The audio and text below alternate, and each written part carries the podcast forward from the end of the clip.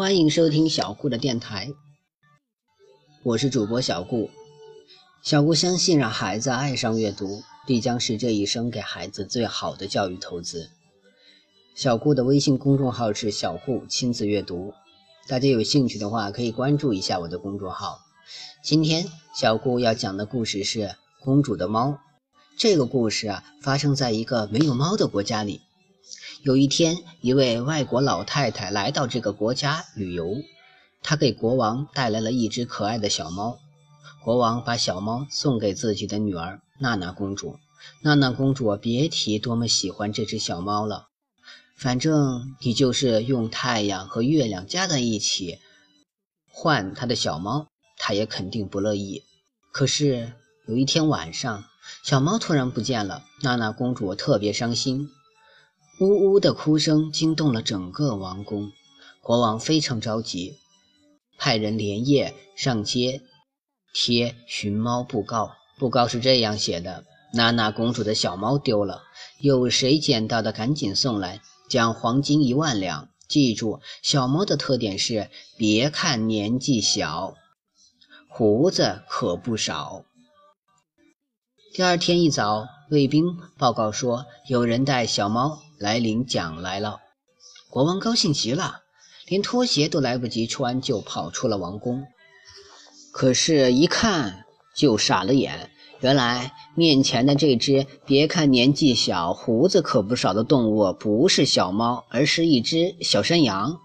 不行，第一张寻猫布告没把猫的特点说清楚。国王下令，马上去贴第二张寻猫布告。这回布告上写着：“记住，小猫的特点是大眼睛，会上树，还会捉老鼠。”布告刚贴出来一会儿，就有人带着小猫来领奖。国王一看，又错了。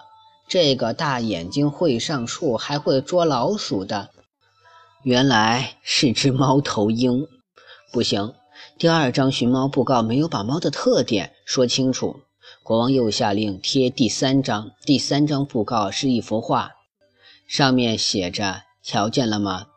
这就是猫。”很快就又有人来领奖了。他们抬着一个大铁笼子，里面关着的那只动物和画上的猫一模一样，只是个头要大几十倍，脑门上还有一个王字。哎，又错了，这不是猫，是虎大王。娜娜公主找不到心爱的猫，饭也吃不下，两眼哭得又红又肿，正坐在镜子前发呆呢。忽然，窗外传来了一个奇怪的声音：“喵！”啊！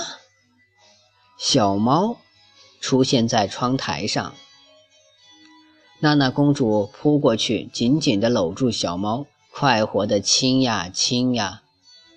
国王在一旁拍着脑瓜，自言自语地说：“我怎么没想到呢？喵喵叫才是猫的特点呀！”